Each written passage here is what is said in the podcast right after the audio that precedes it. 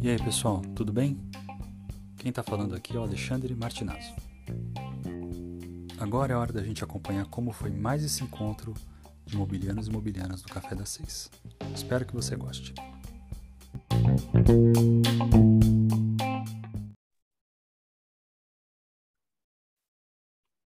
Muito bem, então começando, retomando, devo dizer, nossa série de conversas com os finalistas da décima edição do programa Campus Mobile.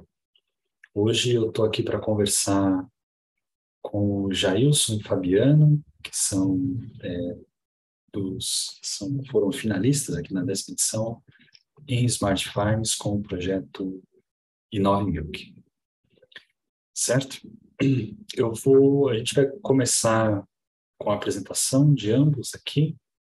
É, Jailson, peço que você conte um pouquinho aí sobre você, de onde você está falando e principalmente é, como é que é a sua preferência de consumo de café. Seja bem-vindo. Vamos lá. Obrigado, Alexandre. É, então, meu nome é Jailson Panizon, né? sou lá do interior do Paraná, lá do sudoeste, lá quase com a divisa com Santa Catarina. É, sou formado em engenharia de software pelo TFPR. Foi lá que eu conheci também o Fabiano e foi lá que eu conheci também a Campus. É, recentemente eu me mudei aqui para o norte do Paraná. Hoje eu moro aqui em Cornélio Procópio. É, atuo aí na área de desenvolvimento. É, sou trabalho bastante com tecnologias híbridas na área mobile, é, que justamente é uma das partes aí da Campus Mobile, né? Uh, Cara, eu gosto muito de café, eu tomo café o dia inteiro. É, aqui na empresa o pessoal reclama que eu tomo muito café. É, e, cara, minha preferência de café é aquele que esteja quente, né? E que e de preferência sem açúcar, né? Que você consiga tomar sem açúcar. Mas eu também sou apaixonado por um café com leite. Então, quando eu vou na casa da minha mãe, eu tenho que tomar aquele cafezinho com leite lá que, que só ela sabe fazer. Mas é isso aí, a preferência é café com leite. Legal, Jailson. É, se, se você é do, do oeste do Paraná, em que, que cidade especificamente? Desculpa perguntar. Do, do sudoeste. Sudoeste. Eu, eu nasci numa cidadezinha chamada Saudade do Iguaçu. Tem 6 mil habitantes. Uau! Aí eu me mudei um tempo para Dois Vizinhos, onde é o campus da UTF. Morei ah, um tempo sim. lá. E agora eu estou morando aqui em Cornélio, que é uma cidade um pouco maior, lá tem uns 40 mil habitantes que não é tão grande também, né? Sim. Bacana. Bom, Fabiano, por favor, aí, mesma coisa para você, peço que você se apresente, fala um pouquinho sobre você, né? E fala aí da sua preferência de consumo de café. Seja bem-vindo. Muito obrigado. Uh, meu nome é Fabiano César Mascarello, tenho 23 anos, Uh, sou natural de dois vizinhos no Paraná, justamente onde a gente concluiu nossa faculdade ali, né? Uh, sou filho de produtor de bovinos de leite, então já tenho essa influência aí do, meio rural desde de criança, né?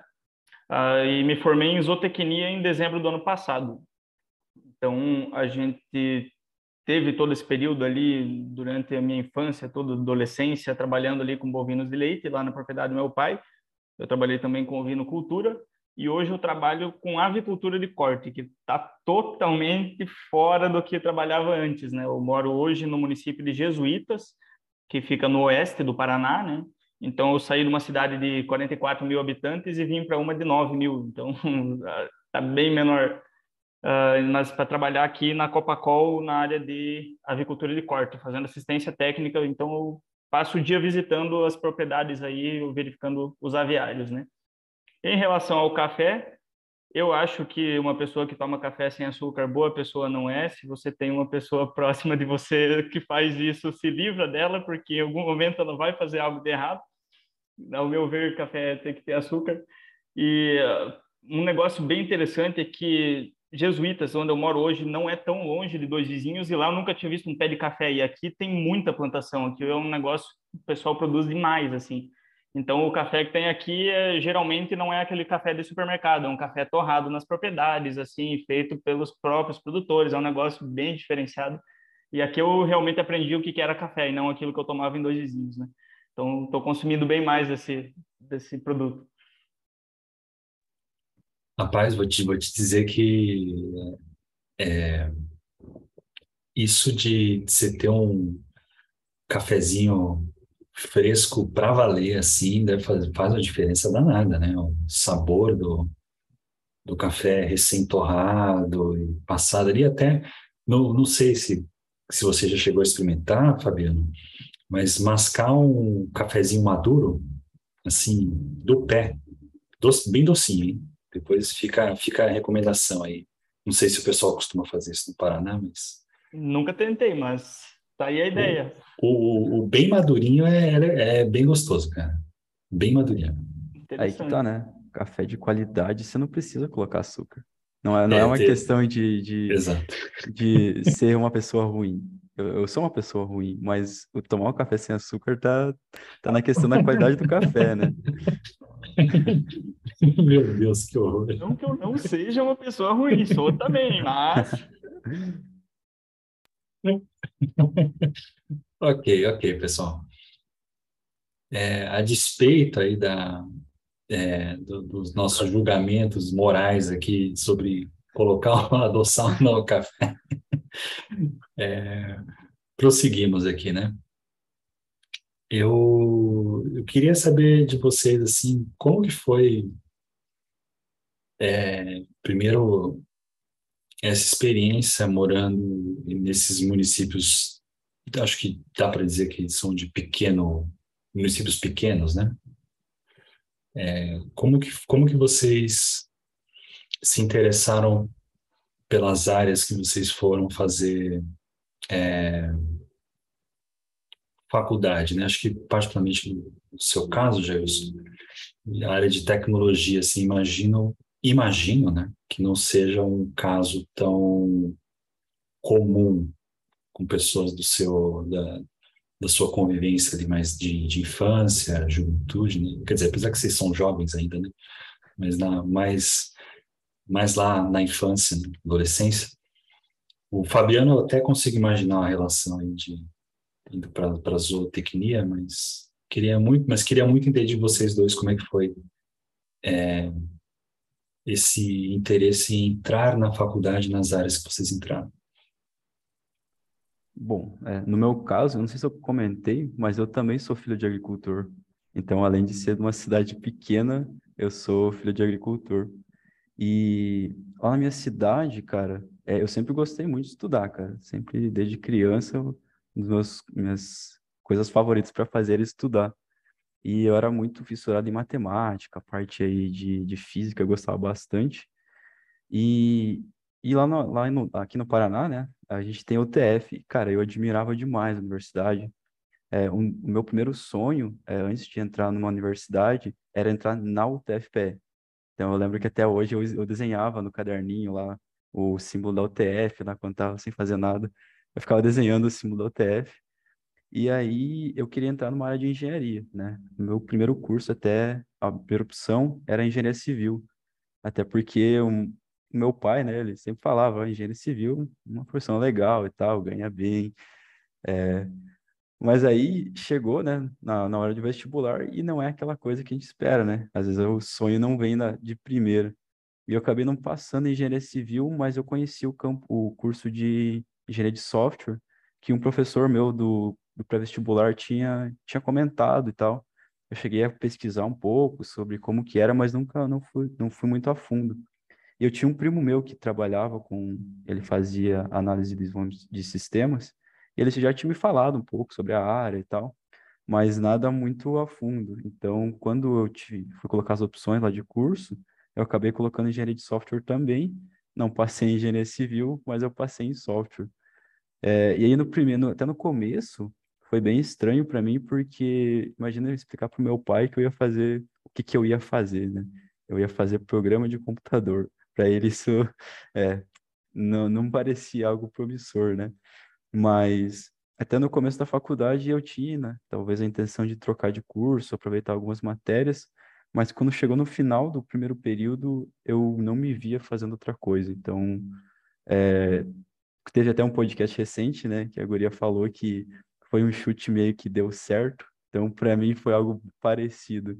É, foi foi meio que o acaso aí que foi muito bom e, cara, não me vejo fazendo outra coisa. Então, obrigado destino aí por por fazer passar esse perrengue aí, mas no final deu certo. Interessante, interessante. É, essa é, a menina que você falou aqui no, no Café das Seis mesmo. Eu lembro de ter Isso, ouvido alguém. Sim. Okay. Eu, não lembro, eu, não lembro, o nome dela, mas eu sou péssimo com nome. Okay, mas... Sem problema. Legal. E, e você, e para você, Fabiano, como é que foi? Bom, você comentou aí que você consegue imaginar a relação do o que me levou à zootecnia, só que eu acho que eu vou quebrar um pouco a expectativa, porque grande parte da minha vida eu criei a ilusão que seria possível viver de música. Então eu me dediquei a tocar bateria a minha vida inteira e era isso e acabou, né? Eu nunca quis estudar, nunca pensei em fazer isso na minha vida, até que chegou no último dia da inscrição do Enem do terceirão e o professor Lucas de filosofia mandou a real para o povo lá. Eu pensei, é, a vida real não é não é o meu conto de fadas aqui. Eu preciso fazer alguma coisa, né? Aí, como eu, eu nunca fui de estudar, assim, só que eu nunca fui ruim de nota, eu aprendo com muita facilidade, então fui lá e me dediquei, estudei para o tal do Enem, e agora eu precisava decidir um curso, o que, que eu vou fazer da minha vida, né? Eu gostava de desenhar, gostava de matemática, pensei, por que não arquitetura, né? Faz todo sentido. E na época se falava que ia abrir arquitetura na UTFPR, então, aí, ó, fechou, só eu preciso ir fazendo algum curso aqui até abrir arquitetura, depois eu migro para ela fui na zootecnia justamente por ser do meio rural, trabalhar com ovino, cultura e bovino cultura de leite. E quando eu cheguei no sexto semestre que eu percebi, é, eu vou me formar nesse negócio e a tal da arquitetura não vai abrir. Então, aí eu fui atrás de uma área, né? a parte de bovino de leite ali, que até envolveu em 9000, que foi a área que eu tive mais proximidade, que é o que eu trabalhei mais tempo, então ali foi trabalhando um pouco junto meu orientador já me jogou um pouco mais para o lado da bovinocultura de corte, né? Só que pela afinidade da, da atividade aqui na, na, região da avicultura, ficou mais fácil conseguir emprego aqui mais perto, né? Eu acabei vindo para esse, esse ramo no final. Então, eu estou com frango hoje. Olha, eu, eu confesso que não estava esperando esse, essa guinada mesmo, Fabiano. Você me, você me pegou. você realmente me pegou. Ele toca bem, então. Assim, não deu certo na música, não por falta de esforço, né? O destino não ajudou o Fabiano, né? No caso. É bom, quem sabe, por enquanto, né? Quem sabe. É por enquanto, né? Por enquanto, quem sabe mais pra frente. Mas, enfim. É... E, e, vocês, vocês dois, imaginam que se conheceram, então, na UFPR é, e no, no campus, né? Vocês estudaram no mesmo, na mesma, no mesmo campus, né? Isso.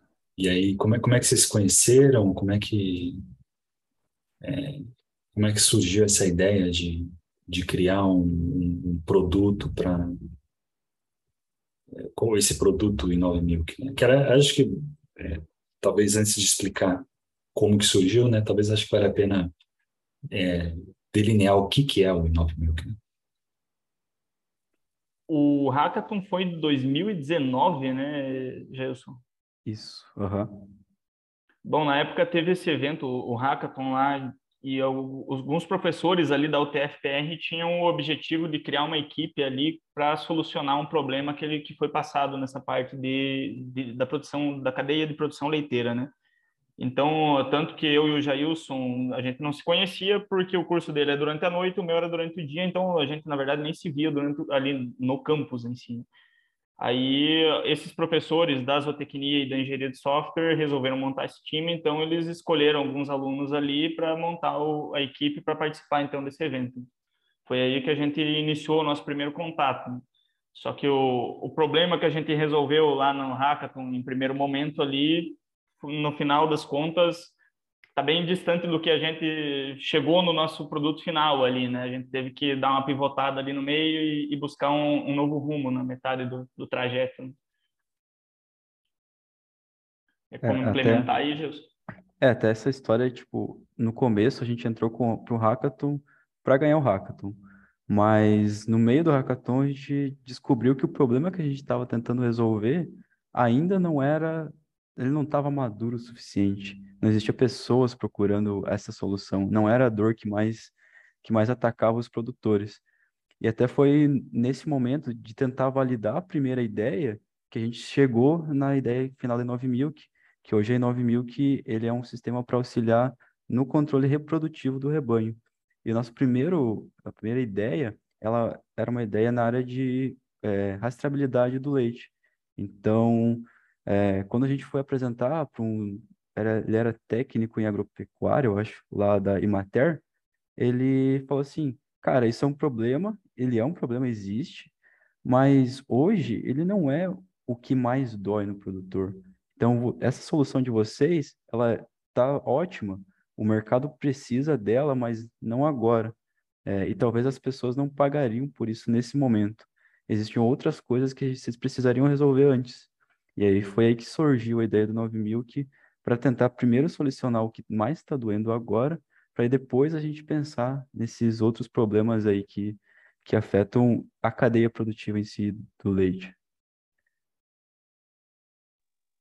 Esse hackathon que vocês participaram foi uma, inicia é uma iniciativa acadêmica, imagino.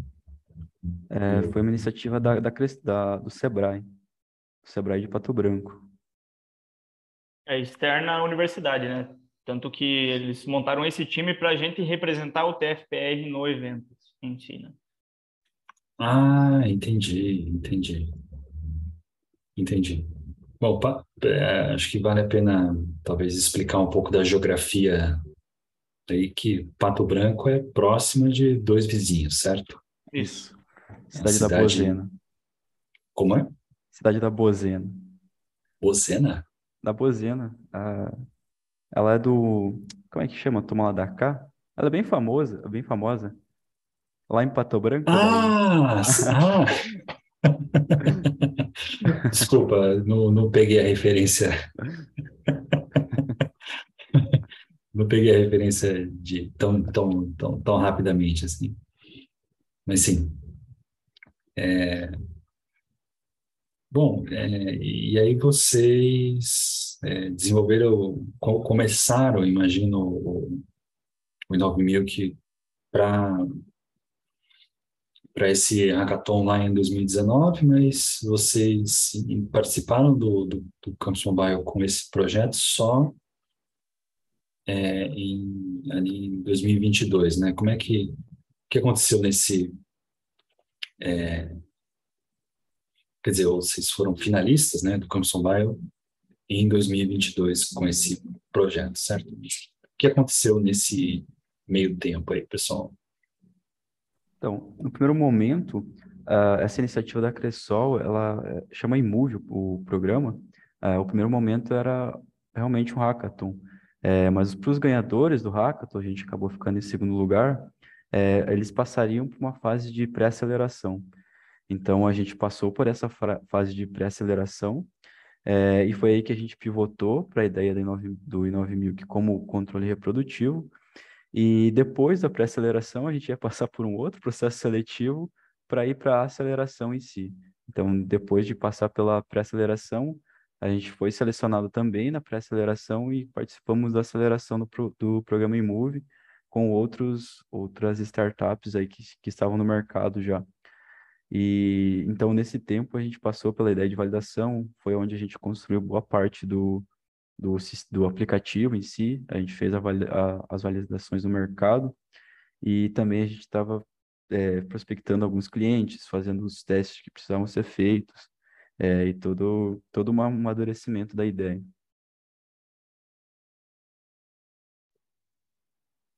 E, e aí, como é que o Campus Mobile entrou nesse, nessa jogada aí para vocês?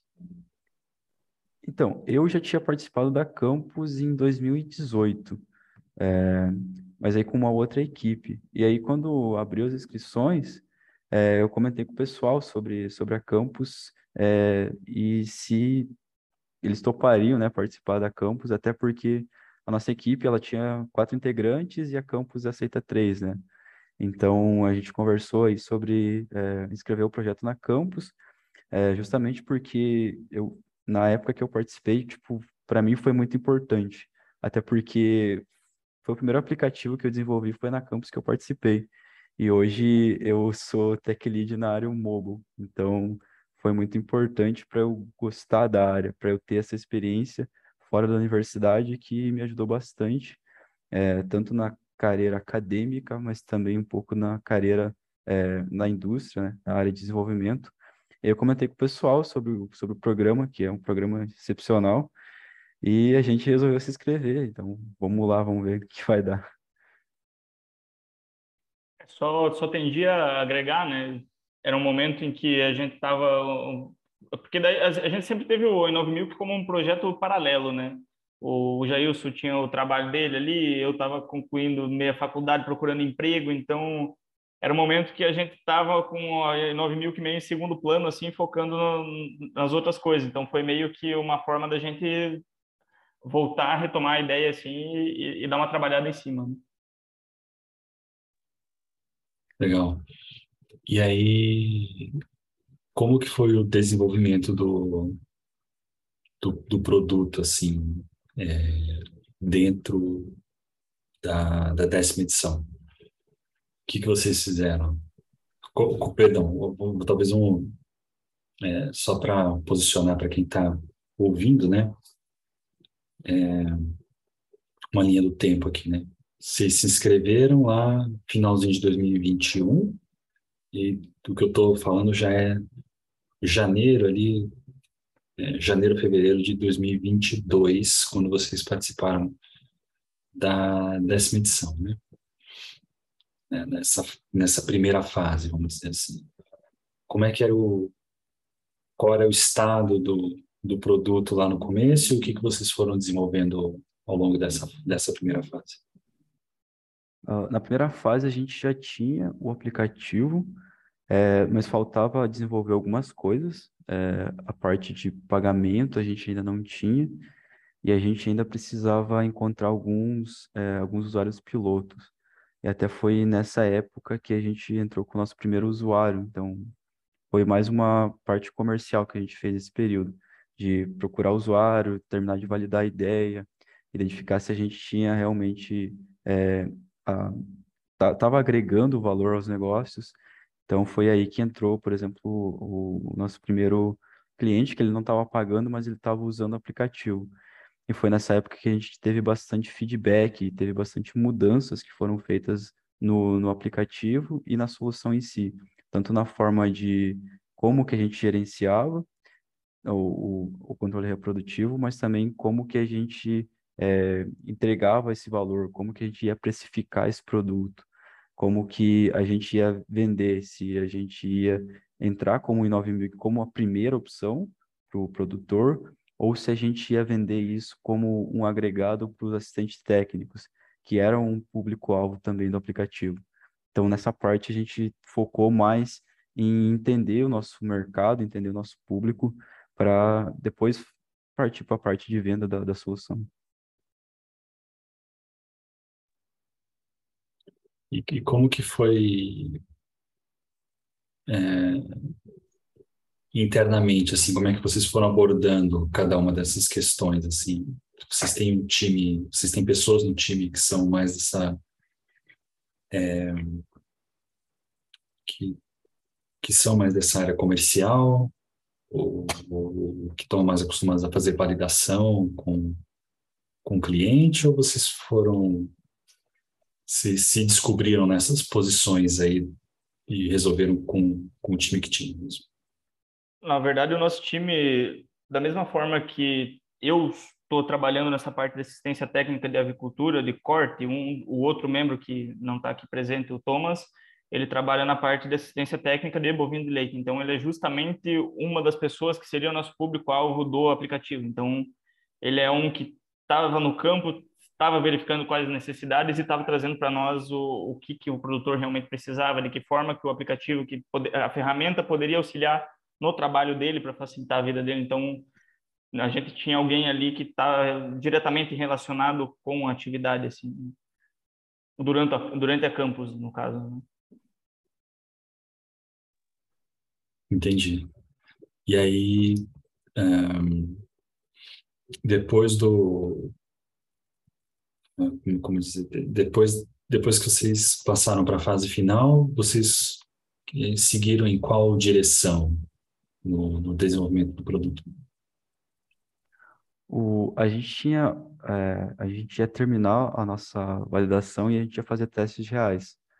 E o nosso objetivo até o final do, do, do período ali do, da fase final era conseguir uma meta aí de no mínimo 10 é, produtores utilizando o aplicativo.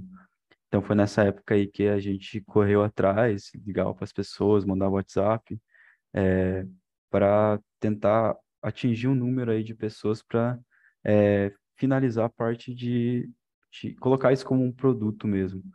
E a gente tinha algumas funcionalidades que a gente queria desenvolver também, é, e foram desenvolvidas nesse período, então é, a parte de, é, de usabilidade do aplicativo, a gente na primeira fase tinha identificado algumas questões, até com o público que estava testando já, e a gente tinha algumas, algumas metas ali, por exemplo, colocar dicas no aplicativo, colocar a parte de instrução, porque a gente percebeu algumas dificuldades do nosso público, né, por ser da área aí, tipo, de ter menos contato diariamente com tecnologia, eles tinham algumas dificuldades que eram, que eram fáceis de cessar, porque o pessoal tem uma visão aí que, tipo, ah, o pessoal da roça lá não sabe usar aplicativo, não sei o quê, é difícil para eles. Mas isso não é verdade, porque às vezes só falta você ensinar essa pessoa como usar. Porque o pessoal que trabalha no, no campo são pessoas que aprendem muito com fazendo, né?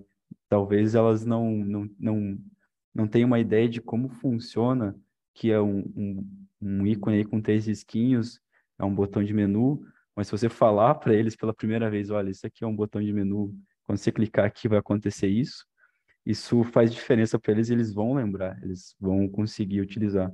Então a gente focou um pouco nessa parte aí de ensinar pro, tanto para o produtor como para o assistente técnico como que eles utilizam o aplicativo e como que eles utilizam a tecnologia em si. Então foi, foi mais focado nessa parte durante a fase de finalização. É como a gente estava envolvido no desenvolvimento ali, algumas ferramentas ali disponíveis, algumas funções, para a gente estava muito claro, mas para o produtor estava tava, a gente fez o teste, né?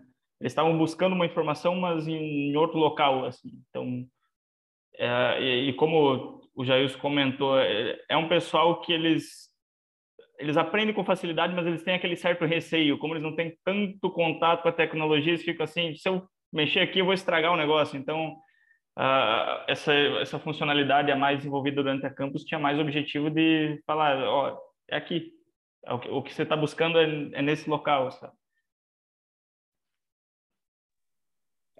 Pô, muito interessante isso que vocês estão narrando, assim, para mim fica parecendo muito uma um trabalho assim é, de customer success, né? Eu diria no, no, fim das contas, né? Porque é um pouco vocês fazendo aquele atendimento ali é, individualizado, tentando é, ajudar as pessoas a descobrir o produto um pouco, né? Então, como, como você acabou de, de falar, né, Fabiana?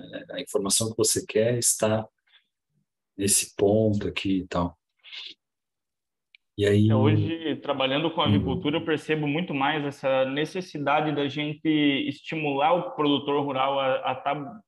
Tá, não, não é nem buscar, é tentar trabalhar com a tecnologia, porque é um negócio que, que auxilia muito ele, principalmente, por exemplo, na avicultura, que é a realidade hoje.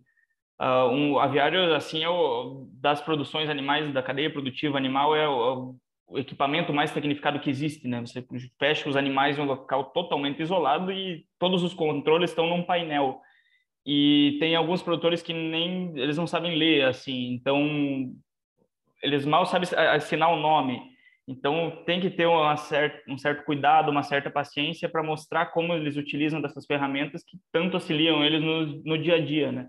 E a bovinocultura de leite, apesar de estar um pouco menos avançada tecnolo tecnologicamente em relação à agricultura, ela está seguindo esse caminho, né? A tecnologia está entrando cada vez mais no meio rural em todas as cadeias produtivas. Então a gente tem que ir aos poucos facilitando esse contato com eles, que, que é o futuro, né? Mais para frente aí quem não tivesse domínio da tecnologia vai acabar ficando para trás, né? Sim. E, e, vocês, nessas observações de campo que vocês fizeram, isso é uma, foi um achado uniforme, assim, entre todos os produtores, ou isso variava, sei lá, em termos de geração, é, sei lá, geração no sentido de pessoas mais velhas versus pessoas mais novas, né? Como é, como é que foi isso para vocês?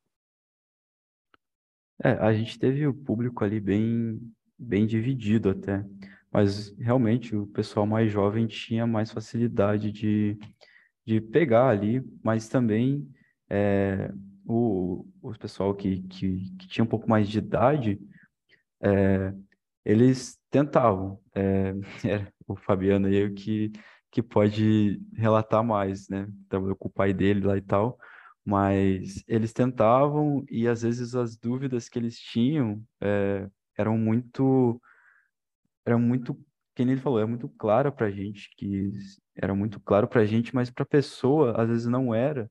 E nem porque é, ela não se esforçou né? Ela, ela só só não sabia naquele momento para que fazia aquilo. E até quando você for fazer o fluxo ali de né, do controle reprodutivo às vezes uma palavra até dependendo da região, a gente é, o, o, produtor não sabia o que que era, né? Tinha lá uma palavra que era natimorto, né? É, é uma, uma linguajar técnico que talvez o produtor não entenderia. E ele precisou, a gente precisou colocar lá uma, uma flagzinha lá, um, um campo, dizendo o que que era um natimorto lá, que era um, é um bezerro que nasceu morto. Era basicamente isso. Então, às vezes, até a, o, a linguajar, a tecnicidade, a, a, a palavreado muito técnico às vezes atrapalha, né? Entre o, o usuário final e quem está desenvolvendo a aplicação. Né?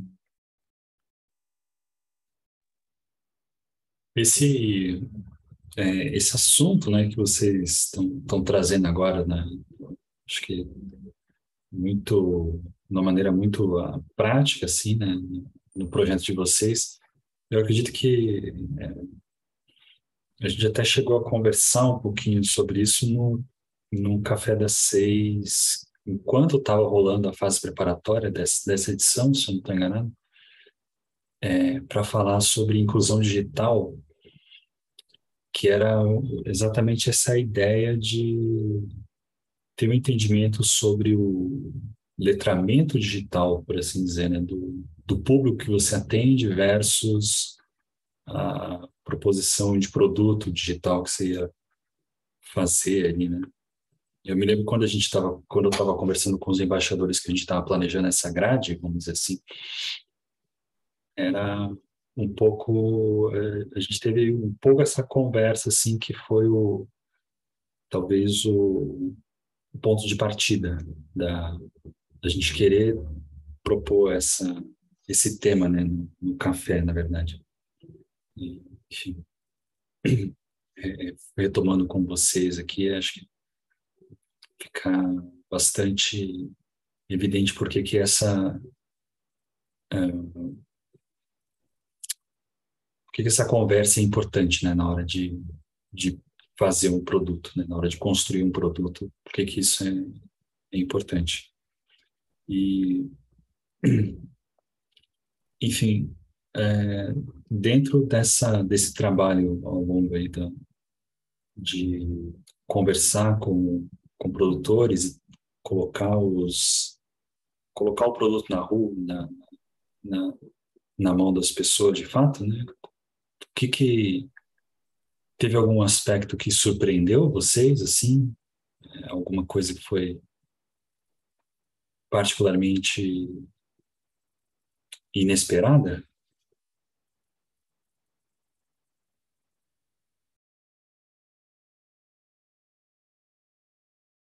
Mas olha, Que eu me lembre?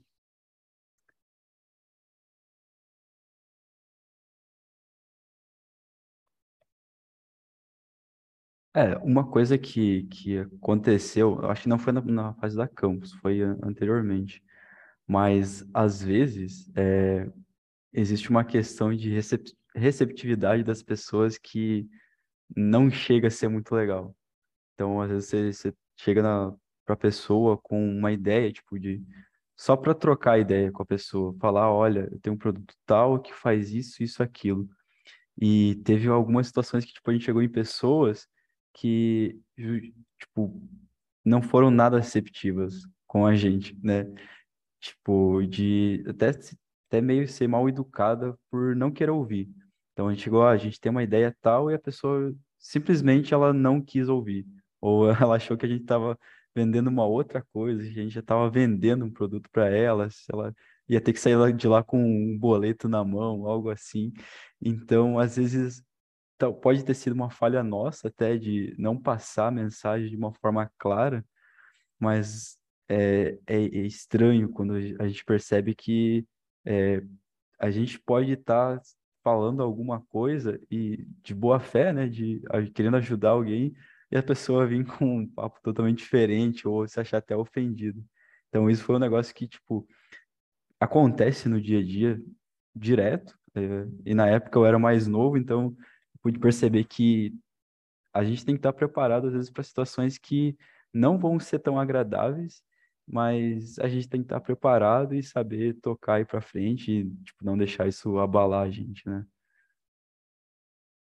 Nossa, eu, hoje eu tô tão acostumado com esse tipo de situação que eu nem lembrava desse negócio aí, mas foi bem um negócio. Não, cara, a gente só quer uma opinião sua, a gente não, não quer vender nada. Não, não, vão, vão embora.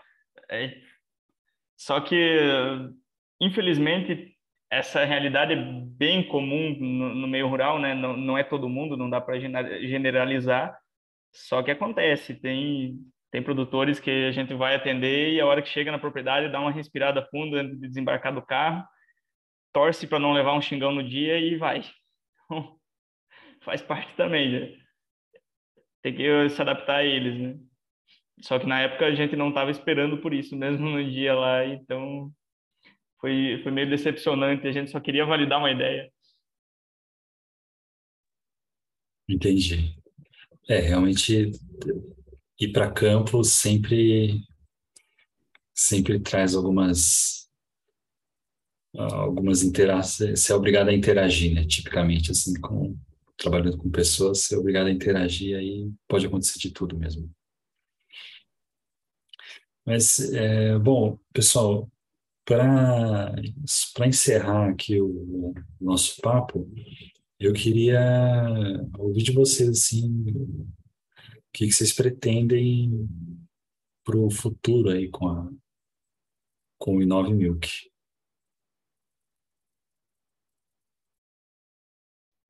Bom, hoje a gente está numa fase, é, a gente teve alguns insights durante, durante a campus, até durante a banca mesmo, que a gente está levando em consideração para os próximos módulos. É, até o Thomas, que, que não está aqui, ele, a gente tem uma linha junto com ele é, de levar o 9000, que é um nível em que ele seja uma ferramenta completa o suficiente para atender as propriedades de um pouco mais de alto nível porque existe no mercado a necessidade de integrar algumas coisas. Então, por exemplo, hoje ele, ele é, é o Thomas, ele tem uma grande atuação com a parte de dieta. E a parte de dieta, por exemplo, ela está diretamente ligada com a parte reprodutiva.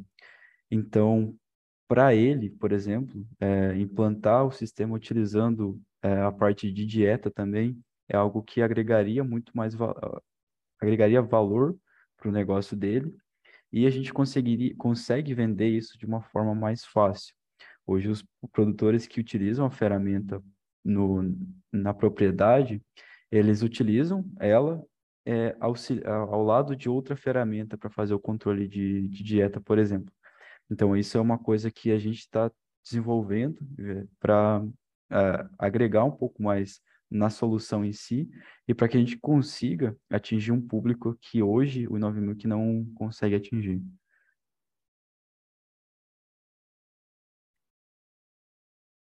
Se eu esqueci alguma coisa aí, Fabiano. Acredito que esteja bem exemplificado, né? Foi a, a, Campus abriu a nossa visão mais para esse lado de que existe uma necessidade assim de novos módulos, né? Então isso aconteceu ali durante a, a validação e tudo mais, né? principalmente pelo fato da gente ter uma pessoa no campo, né? Então seria o intuito mais trabalhar em cima desses módulos e estar tá desenvolvendo essa, é, mais essa parte, né? E a busca de parcerias, né? A gente viu que que sozinhos a gente tem um um alcance acaba sendo um pouco menor, né? Porque, querendo ou não, a gente é apenas uh, pessoas recém-formadas ali, né? A gente não tem o, um nome ainda para conseguir agregar a i9000 que para conseguir um alcance um pouco maior, né? Então, a busca de parcerias é algo que tem um, uma grande importância agora. Bom, tá legal. Espero que vocês tenham sucesso aí nessas, é, nessa, nessa empreitada com esses novos módulos também. É, e, bom, queria agradecer a vocês terem aceitado o convite para participar do Café das Seis, aí, a disponibilidade para estar aqui hoje. Muitíssimo obrigado, rapazes. Muitíssimo obrigado. A, a gente, que agradece. agradece. Pô, foi então, mais sincronizado. mais sincronizado que isso, impossível, né? Não, não Uma chamada de. Combinado não dava certo, né? Total, absolutamente. Então, mas a gente agradece aí a disponibilidade, o espaço, a gente está divulgando um pouco mais aí a 9 Milk, né? E esperamos aí nos ver mais vezes futuramente. É isso aí, com certeza. E o programa ajudou bastante a gente. É, eu sempre digo para o Fabiano que é, a, a gente como pessoa é muito diferente de o antes da campus, o durante a campus e o depois da campus. É, às vezes o pessoal, ah, pô, putz, não ganhei, não cheguei a final, ser finalista. Mas o tanto de coisa. Essa semana eu participei de uma palestra aqui sobre, do Sebrae, em que basicamente o que a pessoa falou foi muita coisa que a gente viu na campus. Falaram sobre KPIs, falaram sobre métricas, coisas que a gente já tinha visto. Então, é, sempre, sempre vai ter conhecimento a agregar, independentemente dos resultados, né? Pô, legal, pessoal. Fico, fico feliz em saber dessas, dessas coisas aí. Mas, gente, então, é, para quem nos ouviu até agora aí, também fico muito obrigado e a gente se encontra no próximo episódio. Aquele abraço. Até mais.